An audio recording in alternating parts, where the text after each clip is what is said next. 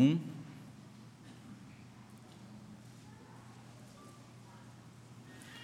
Livro de Atos, capítulo 1, a partir do versículo 3 até o versículo 5.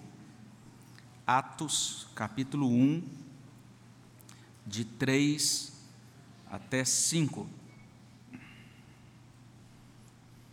Você que está acompanhando da sua casa também é convidado a abrir a sua Bíblia nesta passagem, a mantê-la aberta. Nós faremos agora a leitura da passagem e nós que estamos aqui, inclusive, temos a passagem projetada, então convido a todos os presentes para lermos a uma só voz. Vamos ler juntos Atos, capítulo 1, de 3 até 5. Leiamos. A estes também, depois de ter padecido, se apresentou vivo com muitas provas incontestáveis, aparecendo-lhes durante quarenta dias e falando das coisas concernentes ao reino de Deus. E comendo com eles, determinou-lhes que não se ausentassem de Jerusalém, mas que esperassem a promessa do Pai, a qual, disse ele, de mim ouvistes. Porque João, na verdade, batizou com água, mas vós sereis batizados com o Espírito Santo não muito depois destes dias. Senhor, nós te agradecemos por esse relato tão maravilhoso, pedimos que teu Espírito Santo nos ajude a olhar para esse texto, a compreendê-lo e que a tua bênção, Senhor Deus, alcance os nossos corações, de modo que esta meditação, esta, esse, essa reflexão e esse, essa aproximação da tua palavra traga de fato, a Deus, bênção para o nosso coração, que nós sejamos aproximados do Senhor, que o inimigo, a Deus, seja repreendido e vencido nas nossas vidas, que, ó Deus, o teu reino possa realmente ser confirmado, instalado no nosso coração e também, ó Deus, consolidado para a glória do teu nome, ó Deus, para a bênção do Senhor sobre nossas vidas. É o que pedimos no nome de Jesus. Amém, Senhor Deus.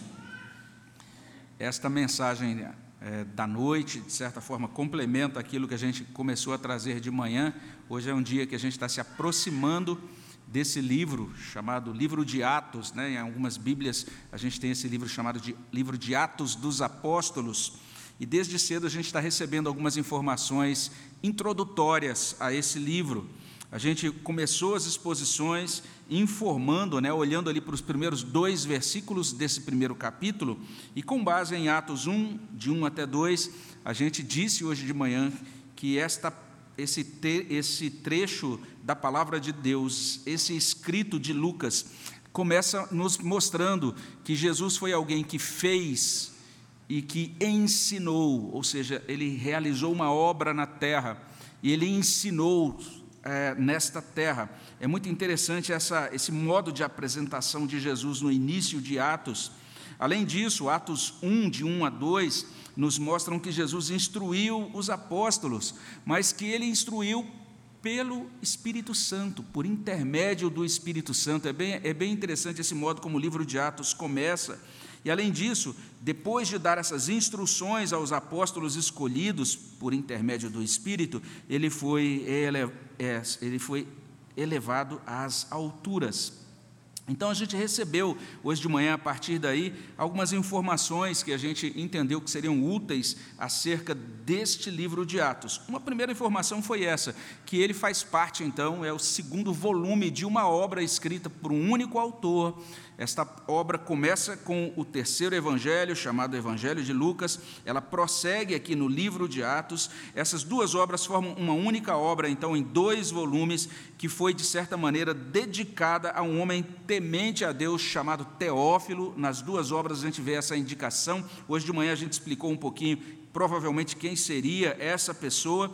A gente também apresentou mais cedo essa estrutura do livro de Atos. A gente soube que esse autor, esse Lucas, é aquele que é mencionado em Colossenses capítulo 4, versículo 14, chamado ali de o médico amado, uma pessoa muito próxima de Paulo, uma pessoa que participou das viagens missionárias. Alguns desses eventos que é, são registrados no livro de Atos tiveram a participação do próprio Lucas.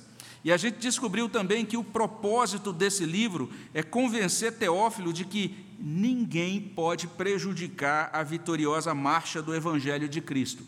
O Evangelho de Cristo é invencível, de acordo com esse ensino do livro de Atos. E a gente chamou atenção para esse fato, que a última palavra do livro de Atos, no, lá no idioma grego, lá no último versículo do livro, é a palavra desimpedidamente, ou seja, o evangelho estava sendo pregado em Roma, Paulo estava preso, mas ainda que preso, ele estava pregando o Evangelho e ensinando desimpedidamente. As nossas traduções trazem essa palavra mais ali no meio do versículo, mas no original grego é a última palavra do livro. Então o livro está terminando dizendo isso. É assim que o Evangelho caminha dentro da história. Mesmo sofrendo oposição, mesmo passando por lutas, o Evangelho caminha e se expande desimpedidamente. O Evangelho não provém de homens, ele provém de Deus, é o próprio Deus que está comprometido com o seu evangelho e os, esse, esse Deus vivo dentro da história, ele encaminha tudo para que o evangelho seja invencível dentro da história. Essa é talvez a mensagem central do livro de Atos. E a gente também disse hoje de manhã que a gente vai olhar para esse livro de Atos por esse ângulo né, da caminhada da igreja viva e simples. E se isso não bastasse, a gente foi esclarecido também sobre a data de composição desse livro, assumindo que ele foi escrito entre os anos 62 e 64. Então foram várias informações introdutórias hoje cedo, mas nessa noite a gente está olhando agora para os versos 3 até 5. E nesses versos 3 a 5 desse primeiro capítulo, esse autor está nos apresentando o Redentor vivo e a promessa do Pai. Essa é a temática apresentada aqui. E esse texto, então, permite que a gente faça três declarações, com base naquilo que consta. Veja só, a primeira declaração: o Redentor ressuscitou de verdade. É o que a gente encontra já no início do verso 3, também no início do verso 4. A segunda declaração é que o Redentor ensinou sobre o reino de Deus, está no finalzinho do verso 3. Além disso, a última declaração, o Redentor apontou para a promessa do Pai finalzinho do verso 4 e também verso 5. Então a gente pode checar essa primeira declaração. A gente pode começar compreendendo que o redentor ressuscitou de verdade. Olha só o início do verso 3. A estes também depois de ter padecido, se apresentou vivo com muitas provas incontestáveis, aparecendo-lhes durante 40 dias. E se você olha o início do verso 4, inclusive ele vai dizer o seguinte: e comendo com eles, olha só que interessante, início do verso 4. Então a gente precisa compreender isso. É certo que o cristianismo contém aquilo que a gente pode chamar de mistério. Né? Paulo gostava muito de usar a palavra mistério, você vai encontrar de vez em quando ele usando esse termo nas suas cartas. Né? Ele menciona isso, por exemplo, em Romanos 11, 25, 16, 25, 1 Coríntios 2, 7, em diversas outras passagens, lá em Efésios 1, 9, Efésios 3, 4, enfim, é, você pode conferir depois na versão escrita desse sermão, que fica disponível no nosso site, algumas, algumas referências de Paulo ao mistério. Ele, inclusive, entendia isso, que ele era um agente, ele tinha sido chamado por Deus para ajudar as pessoas a compreender o mistério que estava oculto em Deus, e esse mistério tem a ver com a pessoa do Senhor Jesus Cristo. Então a Bíblia, de certa maneira, sim, tem a ver, o cristianismo tem a ver, sim, com essas coisas que a gente poderia chamar de misteriosas, né? ou é, esses, esse mistério de Deus que estava oculto e que foi revelado na época do Novo Testamento.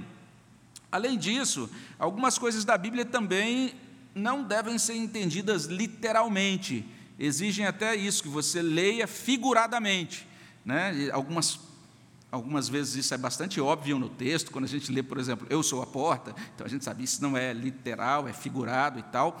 Mas é, veja só, apesar destas coisas, do cristianismo ter esse elemento que a gente poderia chamar de mistério, de nem tudo na Bíblia ser é, literal, algumas coisas serem figuradas, quando a gente pensa na ressurreição de Jesus Cristo, nós não estamos lidando com algo figurado, nós não estamos lidando com uma figura ou com uma parábola ou com uma ideia de renascimento, né? como, por exemplo, aquele mito da fênix. Não, não, não, nós cremos que as coisas podem renascer, podem ser renovadas ou coisas assim, não é? Não é essa ideia transmitida pelo Novo Testamento. A gente não está diante de uma lenda, a gente não está diante de um mito religioso.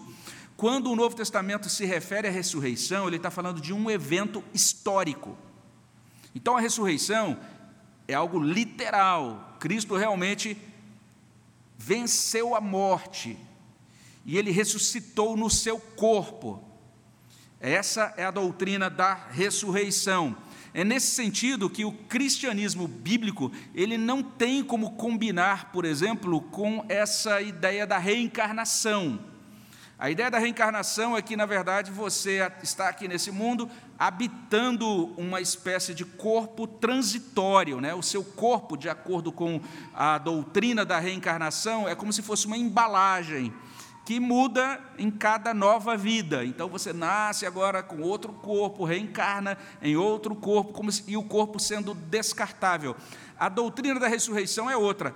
O corpo que nós recebemos de Deus, esse corpo, ele é, hoje é marcado por corrupção, hoje é marcado por fragilidade, hoje ele é marcado né, por, pelas marcas da passagem do tempo, né? Basta você olhar suas fotos de 20 anos atrás, falar, ah, tinha cabelo, era magro e tal, e agora você percebe que o tempo passou, o corpo mudou, isso acontece mesmo, é um corpo que Paulo chama de corruptível, mas esse corpo será ressuscitado.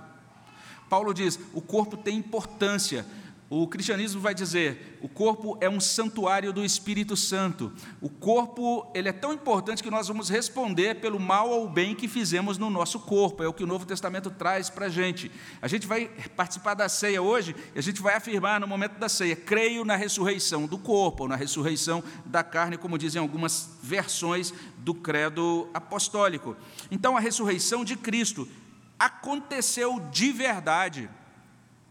Não é, inclusive, errado a gente dizer que a ressurreição de Jesus Cristo é parte da nossa crença, mas é mais do que isso. Mesmo que você não creia na ressurreição, ela aconteceu. E mesmo que você não acredite na ressurreição, você vai ter que responder diante do Deus vivo no último dia com base na ressurreição. A ressurreição tem um impacto na história, tem um impacto na vida de todos os seres humanos que vivem neste mundo, ou que já viveram, ou que vão viver. Basicamente, essa é a mensagem. O Redentor ressuscitou de verdade. É assim que começa o livro de Atos.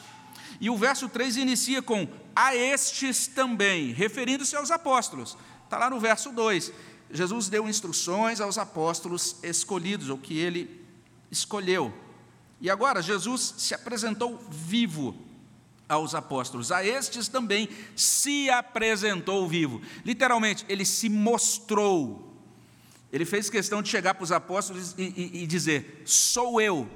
Podem constatar que sou eu. A gente encontra isso em alguns relatos, né? até no caso de um apóstolo a quem Cristo diz: pode pegar aqui nas minhas mãos, olha aqui as marcas, e ele se deixa tocar. O apóstolo João, inclusive, começa o seu evangelho, começa a sua primeira carta também falando desse verbo de Deus, a esse verbo que pode ser visto, pode ser tocado. Ele diz, inclusive, isso: as minhas mãos, as nossas mãos apalparam o verbo da vida.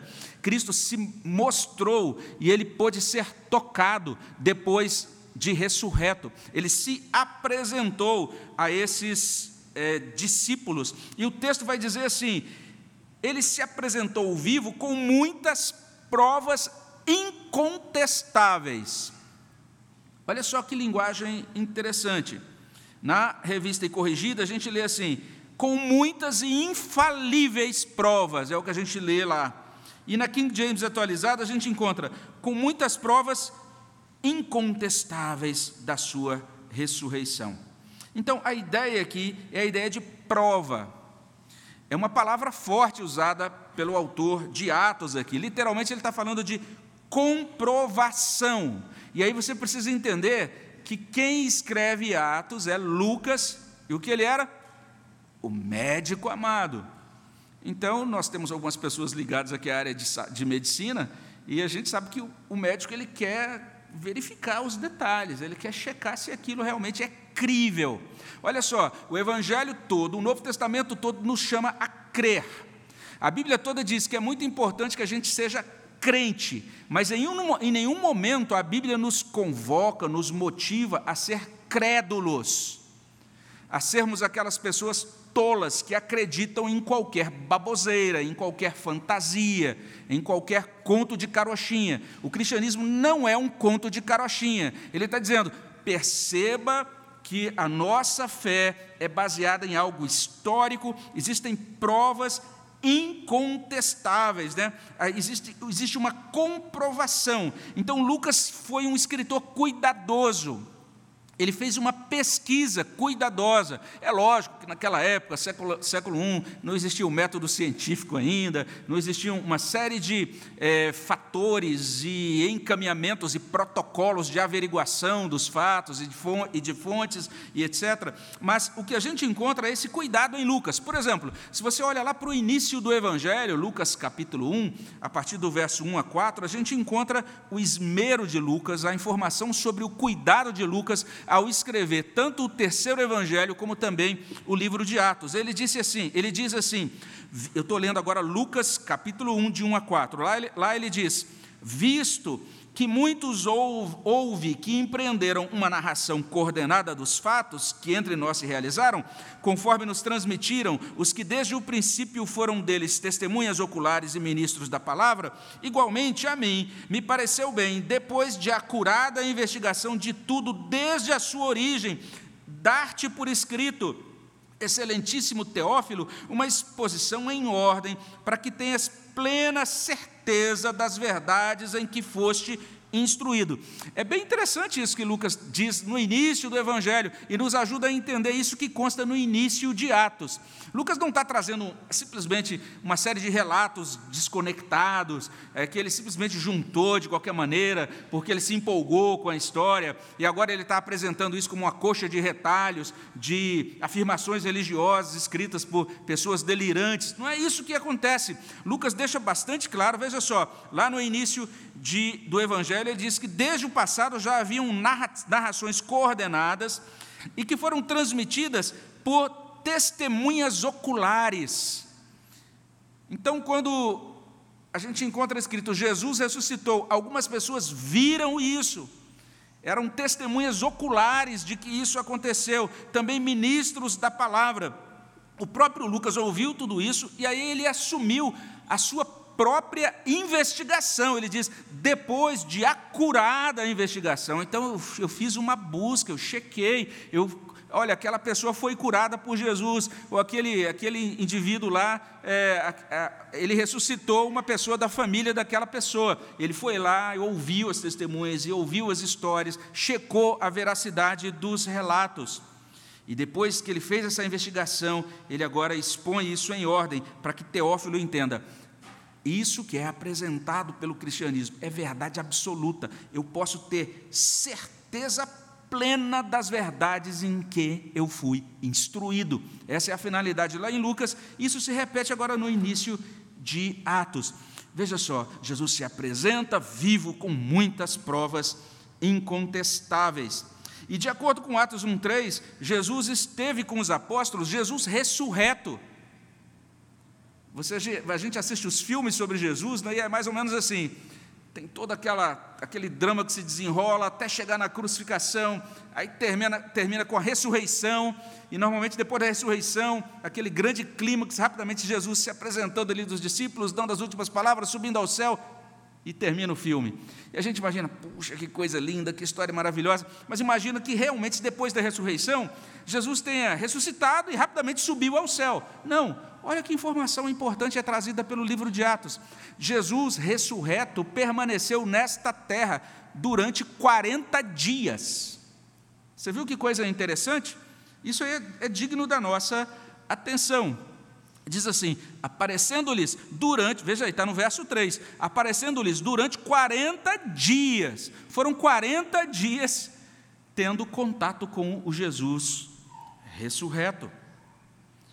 E é bem interessante, o texto vai dizer, não apenas Cristo esteve com eles por 40 dias, mas no início do verso 4, inclusive a gente lê que Jesus ressurreto comeu com eles, e comendo com eles, esse para mim é um dado tão precioso do Novo Testamento. Já parou para pensar nisso? Que coisa preciosa. Os corpos ressurretos podem se alimentar. Que coisa impressionante, não é? Comendo com eles. Eu, você já olha a minha configuração física, você percebe, puxa, eu acho que o pastor se anima com essas coisas mesmo. Mas veja só, que coisa impressionante. O Senhor vivo, inclusive com eles durante 40 dias, e se alimentou com eles. O que Lucas está trazendo aqui depois é atualizado por Paulo em 1 Coríntios 15. Se você olha para 1 Coríntios 15, de 4 a 8, Paulo diz assim: E que foi sepultado e ressuscitou ao terceiro dia, segundo as Escrituras, e apareceu a Cefas, e depois aos doze, depois foi visto por mais de 500 irmãos de uma só vez. Prestou atenção? Jesus ressurreto foi visto por mais de 500 pessoas de uma só vez. É nesse sentido que o texto diz: são provas incontestáveis. Não foi uma, um delírio, alguém que sonhou, inventou uma história. Não, Jesus realmente se apresentou com provas incontestáveis, dos quais a maioria sobrevive até agora, diz Paulo. Porém, alguns já dormem. Depois foi visto por Tiago, mais tarde por todos os apóstolos. E aí no verso 8, Paulo diz assim: E afinal, depois de todos, foi visto também por mim, como por um nascido fora de tempo.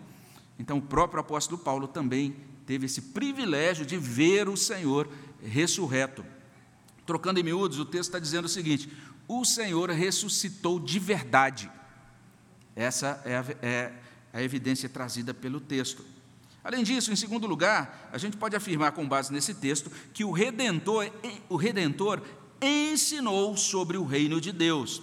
A gente lê isso no finalzinho do verso 3, porque traz assim: e falando das coisas concernentes ao reino de Deus.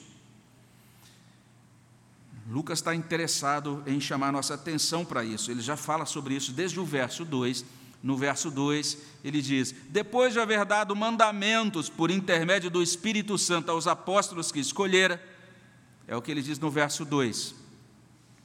E parece que ali no verso 2, o interessante ali, o interesse é comunicar sobre a natureza espiritual do ensino de Jesus, ressurreto. Ele se encontrou com os discípulos e deu mandamentos por intermédio do Espírito Santo ele está trazendo uma palavra, um ensino para os discípulos que é espiritual, dado por intermédio do Espírito Santo. Então, parece que o, foco ali é destacar essa natureza espiritual no verso 2. Mas agora no verso 3, Lucas está destacando o conteúdo, o que Jesus ensinou. Quando Jesus trouxe esses mandamentos, essas instruções mencionadas no verso 2, ele estava falando sobre o quê? Qual foi o currículo, vamos dizer assim, desse curso que Jesus fez com os discípulos nesses 40 dias? O tema do curso foi o reino de Deus. Falou sobre o reino de Deus, coisas concernentes ao reino de Deus.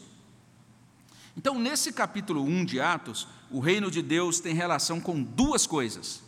Em primeiro lugar, ele tem, tem a ver com aquela realização das promessas de Deus feitas a Israel, as promessas de restauração. A gente vê isso aqui no verso 6. Quando você olha para o verso 6, você encontra assim: Então os que estavam reunidos lhe perguntaram: Senhor, será esse o tempo em que restaures o reino a Israel? Então existia essa expectativa da restauração do reino. Alguém lembra de alguma coisa ou não? A gente que terminou de meditar em Amós, Amós termina falando sobre a restauração, trazendo a promessa de restauração do reino. Então Amós já tinha anunciado essa restauração do reino alguns séculos antes de Cristo.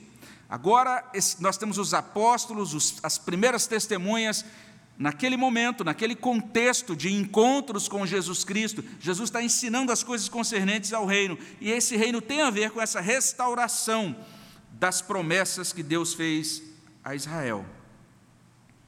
Além disso, a gente pode dizer também que esse reino tem relação com a consumação de todas as coisas.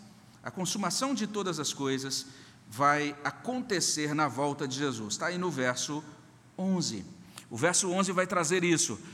E lhes disseram: Varões galileus, por que estáis olhando para as alturas? Esse Jesus, que dentre vós foi assunto ao céu, virá do modo como o viste subir. E a gente vai ter a oportunidade de falar sobre esse reino de Deus em outras ocasiões. Ele vai ser mencionado novamente no capítulo 2, em outras partes desse livro de Atos. Mas a gente pode dizer já por hora, né, que o reino de Deus tem a ver com Jesus colocando todas as coisas debaixo dos seus pés. Você pode conferir isso em Atos 2:35. Paulo fala Paulo não, Pedro fala sobre isso no seu sermão pregado no Pentecostes. Mas Jesus colocando todas as coisas sob os seus pés começa com Jesus colocando o nosso coração sobre os pés dele, colocando a nossa vida sob a autoridade dele. A gente falou um pouquinho sobre isso na mensagem anterior. Então, o reino de Deus, a gente pode dizer, é esse governo de Deus sobre o cosmos, né? sobre as estrelas, sobre as galáxias, essa coisa bem geral, abrangente, até bela da gente dizer, bem abstrata até, não é? Mas o reino de Deus é o governo de Deus sobre o nosso coração. O reino de Deus é literalmente o nosso coração rendido à autoridade de Jesus Cristo, na dependência do Espírito Santo. É isso que é o reino de Deus também aqui, de acordo com esse livro de Atos. E esse tema tão importante para Jesus que naqueles dias finais, antes dele subir aos céus, esse foi o tema das conversas de Jesus com os discípulos. 40 dias, qual era o tema da conversa? As coisas concernentes ao reino de Deus. Eu não sei se você já pensou no privilégio daquele povo. Eu fico pensando, que privilégio, é ou não é? Você participar de um curso intensivo sobre o reino de Deus. Quem é, quem é que está dando esse curso? O próprio Senhor ressurreto. Duração do curso: 40 dias. Eu me inscreveria num curso como esse, com certeza. Né? Que privilégio daqueles primeiros irmãos e testemunhas participando daqueles encontros com Cristo. Então, essa é a segunda declaração, baseada em Atos 1, 3 a 5. O, Redentor ensinou sobre o reino de Deus. Por fim, em terceiro lugar, o Redentor apontou para a promessa do Pai. Está aí no finalzinho do verso 4 e também no verso 5 esses versículos trazem o seguinte: Jesus determinou-lhes que não se ausentassem de Jerusalém, mas que esperassem a promessa do Pai, a qual disse ele: De mim ouvistes. Porque João, na verdade, batizou com água, mas vós sereis batizados com o Espírito Santo não muito depois destes dias. Você é batizado com o Espírito Santo? É a pergunta.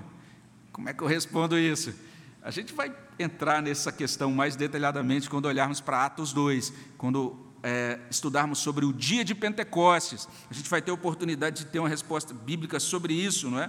Mas o que chama a atenção nesse primeiro momento é compreender algumas coisas que já aparecem aqui a partir do final do verso 4. A primeira coisa é essa: Jesus determinou-lhes. Que verbo interessante, é ou não é? Determinou-lhes. Se você tem a NVI, lá vai constar assim: deu-lhes esta ordem. Olha só que interessante. Por que isso é assim? Porque o Senhor ressurreto é soberano.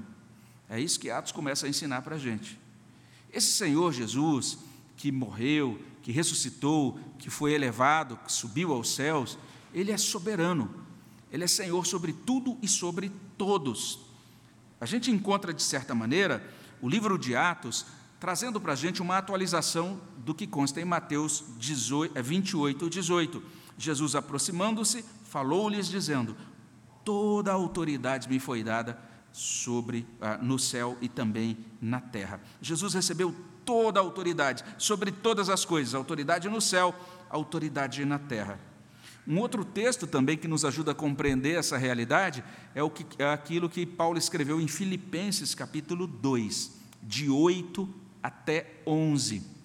Olha só, Filipenses 2, de 8 a 11. Lá a gente encontra o seguinte: A si mesmo se humilhou, tornando-se obediente até a morte, morte de cruz pelo que também Deus o exaltou sobremaneira e lhe deu o nome que está acima de todo nome, para que ao nome de Jesus se dobre todo o joelho nos céus, na terra e debaixo da terra, e toda a língua confesse que Jesus Cristo é Senhor, para a glória de Deus Pai. Certamente é um texto com uma nota escatológica, está falando da consumação dos tempos, quando Jesus voltar. E aí, até mesmo os contrários a Ele, aqueles que não creram nele nesta vida, vão ter que reconhecer que Ele é o Senhor, para a glória de Deus Pai, porque diz assim: toda língua confessará todo joelho vai se dobrar diante dele. Isso vai se completar no dia da consumação de todas as coisas.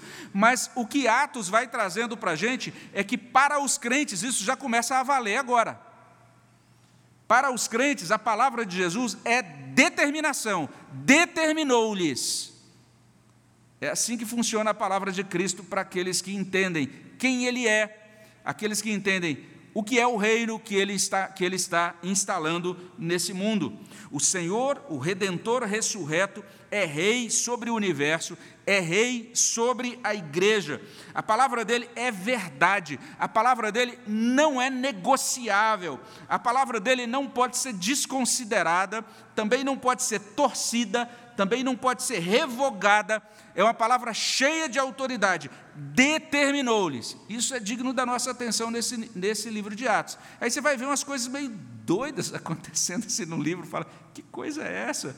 Né? Em determinado momento, né, o indivíduo está num lugar, e o Espírito Santo diz: você vai para lá e vai fazer aquele negócio, e o indivíduo vai e faz, entende que é uma ordem de Deus. Eles, esses cristãos aqui em Atos estão entendendo que Deus realmente é vivo e Deus se comunica com os crentes e Deus dá comandos e os crentes obedecem. Que coisa interessante esse livro de Atos. É muito digno da nossa atenção esse fato da autoridade de Jesus Cristo. De acordo com o texto, a determinação foi bem simples, né? eles deveriam ir para Jerusalém, verso 4, e ali deveriam esperar pela promessa do Pai. Então, uma ordem para ir para Jerusalém, uma ordem para aguardar em Jerusalém. Essas duas ordens aqui são bem, bem interessantes. E a promessa do Pai, na verdade, foi dada pelo Filho. O texto diz assim: Mas que esperassem a promessa do Pai, a qual disse ele: De mim ouvistes. Então, eu pronunciei essa promessa do Pai para vocês. É, Jesus tem plena certeza de que os seus apóstolos, e aquelas primeiras testemunhas sabem muito bem do que ele, ele está falando, sabem muito bem é, que promessa é essa. E esta promessa pode ser conferida no Evangelho de João. Ela aparece no Evangelho de João em alguns pedaços, e isso é uma característica interessante do livro dos escritos de Lucas. O Evangelho de Lucas, ele tem algumas partes dele em que somente ele cita trechos de João. É bem interessante isso. E aqui em Atos também ele está citando um trecho do Evangelho de João. Ele está mencionando, por exemplo, João 14, 16 e 17. Lá em João 14, 16 e 17, olha só o que Cristo disse aos discípulos. Ele disse assim: Eu rogarei ao Pai, ele vos dará outro consolador, a fim de que esteja para sempre convosco. O Espírito da verdade que o mundo não pode receber, porque não o vê, nem o conhece Vós o conheceis, porque ele habita convosco e estará em vós. Outra palavra, ainda no Evangelho de João 14, verso 26. Olha só, João 14, 26. Lá a gente encontra assim: Mas o Consolador, o Espírito Santo, a quem o Pai enviará em meu nome, esse vos ensinará todas as coisas e vos fará lembrar de tudo que vos tenho dito.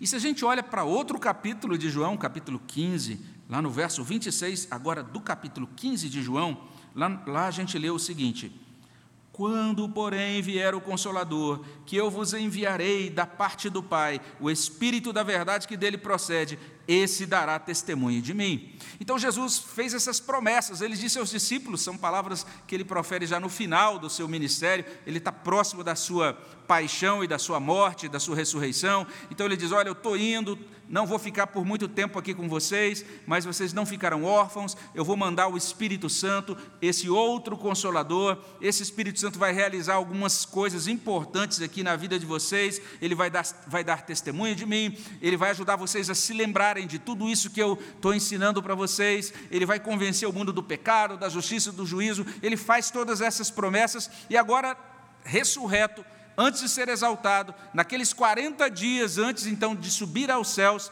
ele lembra essas coisas aos discípulos, ele diz: Vocês vão para Jerusalém aguardar a promessa do Pai, que tem relação com o Espírito Santo. É a promessa do Espírito que tem relação com um batismo. Olha aí, verso 5: Porque João, na verdade, batizou com água, mas vós sereis batizados com o Espírito Santo não muito depois desses dias. O cristianismo, de acordo com o livro de Atos, tem a ver então com a redenção em Jesus Cristo e tem a ver também com o desfrute de uma bênção chamada batismo com o Espírito Santo. Uma dádiva do Espírito Santo que chega na vida do crente, que alcança a vida do crente. Haverá um batismo com o Espírito Santo, é a promessa do Pai. O Pai prometeu isso pela boca do próprio Filho. Essa promessa será cumprida em breve e ela acontecerá, ela, eles vão desfrutar dessa promessa em Jerusalém. Por isso, os apóstolos, as primeiras testemunhas, devem ir para Jerusalém para aguardar pela promessa. Então, simples assim, o Redentor apontou para essa promessa do Pai. E daqui a gente pode começar a concluir, né? olhando para esses versículos, é isso que eles trazem para nós. A gente pode começar primeiro recapitulando, ou seja, de acordo com Atos capítulo 1, do verso 3 até o verso 5, o Redentor ressuscitou de verdade, não é fábula, ele ressuscitou mesmo. Existem provas incontestáveis de acordo com o escritor de Atos. Ele ensinou sobre o reino de Deus e ele apontou para a promessa do Pai. Na minha época de juventude, tinha um cântico que a gente gostava de entoar né, na nossa UMP, daqueles velhos tempos, né, que dizia assim: Deus é real. Era algo que, que era repetido, um cântico dos vencedores por Cristo. Né, se eu fosse contar o que de alguém ouvi, eu poderia até algum detalhe esquecer, mas eu não estou falando de algo que eu ouvi, mas estou falando de algo real. O Deus vivo, o Deus da Bíblia é um Deus verdadeiro, ele é real. E parece algo, algo, até banal a gente dizer isso, especialmente se você é membro de igreja há muito tempo, foi criado no Evangelho. Para você, é, a, a, o ser de Deus, a consideração do ser de Deus, parece algo assim tão trivial, não é? Mas a gente corre o risco de, mesmo confessando o cristianismo, mesmo estando dentro de uma igreja, mesmo professando a fé, vamos dizer assim, oficialmente, mas a gente viver como se é, os fatos registrados na Bíblia fossem meras lendas, não fossem verdade. É, você corre o risco, eu também corro, de começar o dia amanhã como se o Senhor Jesus Cristo não estivesse ao nosso lado, como se ele não fosse de fato vivo, como se ele não fosse de fato ressurreto. Entende isso?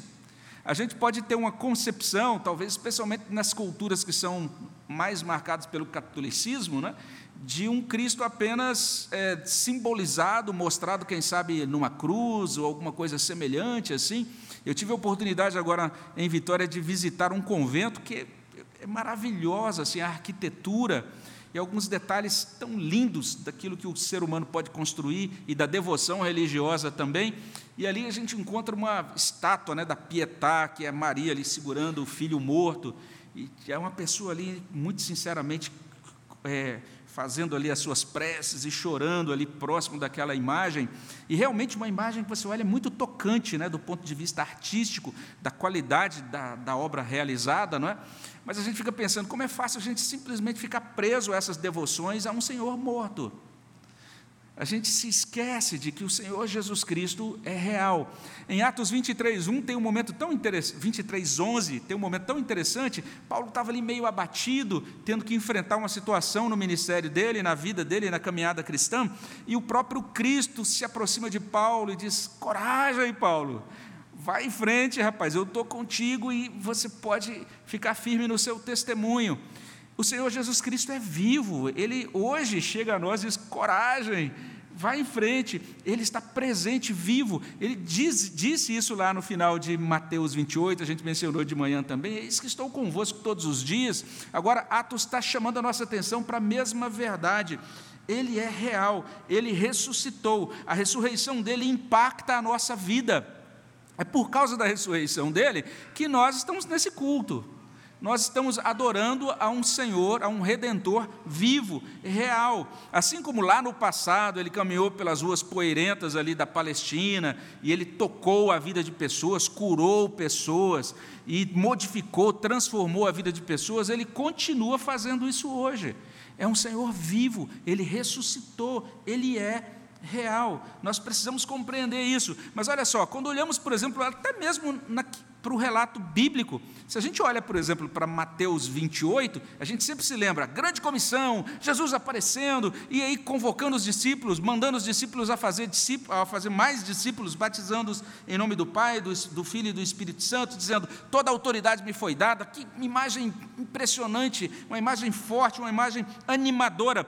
Mas se você olha um pouquinho antes, Mateus 28, 16, 17, antes da grande comissão, lá você vai ler o seguinte: seguiram os onze discípulos para Galiléia, para o monte que Jesus lhes designara, quando ouviram ou adoraram, mas alguns duvidaram. Já viu que coisa interessante? O Senhor ressurreto diante deles, alguns adoram e outros dizem: será mesmo? Então, nós, por conta da queda, dos enganos do nosso coração, nós, todos os dias, de certa maneira, somos instigados por esse questionamento: será mesmo? Será que essa fé a qual eu me devoto é verdade mesmo? Será que Jesus é vivo mesmo? Será que Ele está comigo agora mesmo? Será que Ele está me acompanhando nesse dia? Será que Ele está sabendo o que eu estou fazendo? Será que Ele realmente tem conhecimento das minhas escolhas e das minhas dúvidas e dos meus questionamentos? Será que Ele está vendo essa dor pela qual eu estou passando? Ele está entendendo o meu problema? Atos está dizendo: Jesus é vivo, é real, Ele ressuscitou de verdade. Então isso deveria chamar a nossa atenção. Além disso, Atos está mostrando para a gente essa realidade do reino.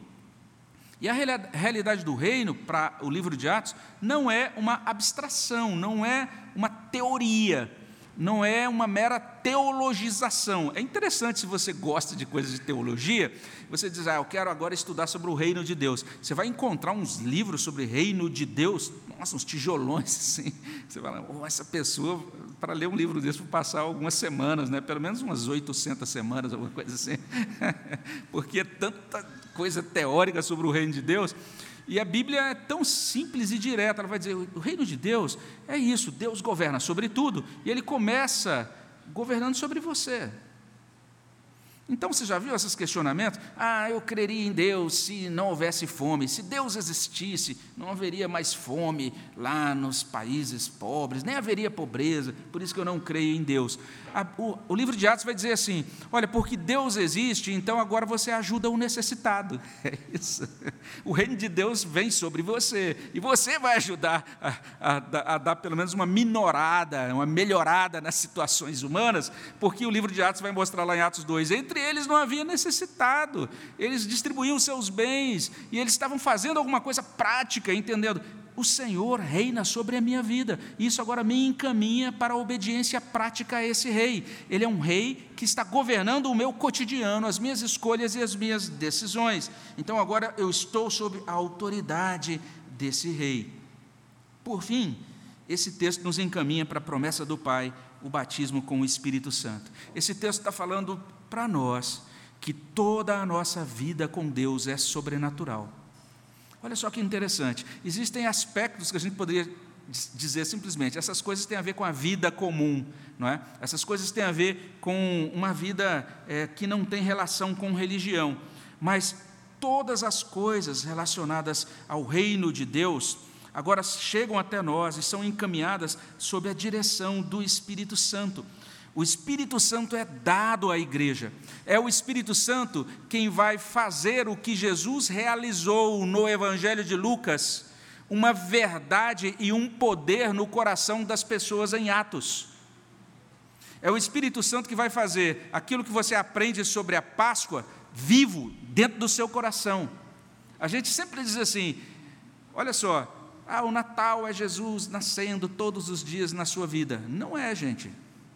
O Natal é o relato de que Jesus nasceu.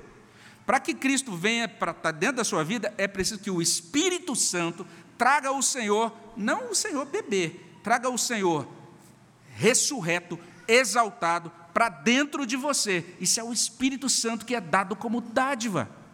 Olha só que interessante, hoje a gente falou de manhã sobre isso. O Evangelho de Lucas vai destacar Deus por nós. Atos dos Apóstolos vai destacar Deus em nós. Agora nós temos o Espírito Santo. O Espírito Santo é quem vai dar para nós segurança, convicção de fé. É Ele quem vai testemunhar com o nosso espírito de que nós somos filhos de Deus. É o Espírito Santo que vai nos ajudar na oração, porque nós não sabemos nem orar como convém, mas o Espírito vai interceder por nós e em nós. É o Espírito Santo que vai nos dar poder para testemunhar. É o Espírito Santo que vai santificar, purificar, limpar, consolar, animar as nossas vidas. Vocês devem aguardar a promessa do Pai.